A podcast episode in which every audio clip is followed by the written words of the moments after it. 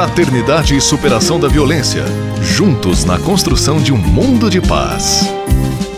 Pois Jesus disse que somos todos irmãos.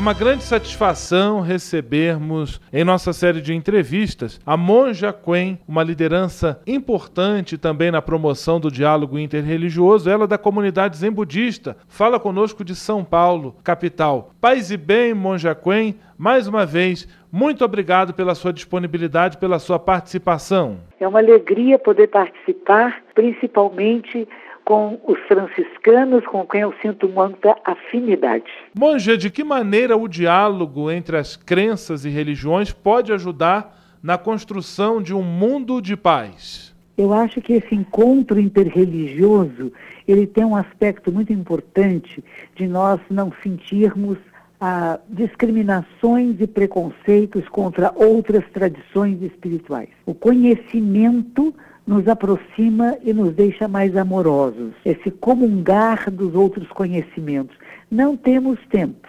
Encontro interreligioso não significa que vamos fazer grandes estudos sobre as outras tradições, mas vamos respeitá-las e conhecê-las. E vamos manter as nossas tradições.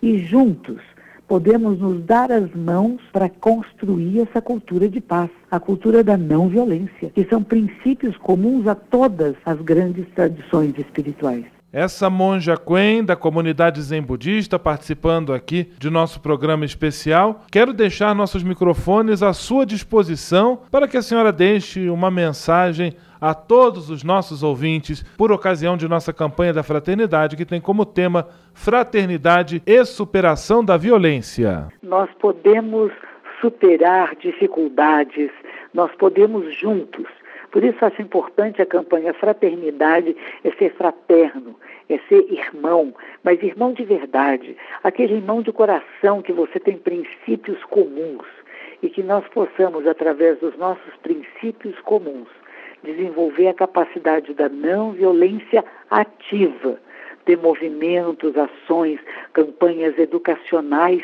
em todas as escolas, em todos os meios de comunicação vamos nos dar as mãos e nós podemos cessar a violência interna em cada um de nós e a violência externa que é no mundo, neste universo onde não há dentro nem fora. Quando você se torna um átomo de paz, você vai conseguir fazer que à sua volta tudo fique em harmonia. Então esforce-se, observe a si mesmo e que seus pensamentos, palavras e ações sejam sempre para o bem e para a paz. Muito obrigado, Monja Quen, pela sua disponibilidade de sempre, pela sabedoria partilhada que certamente nos torna melhores. Tudo de melhor também em sua missão. Conte sempre conosco. Estamos juntos. Um grande abraço, paz e bem. Um grande abraço com a paz e o bem para todos os seres. Fraternidade e superação da violência. Juntos na construção de um mundo de paz. Pois Jesus disse que somos todos irmãos.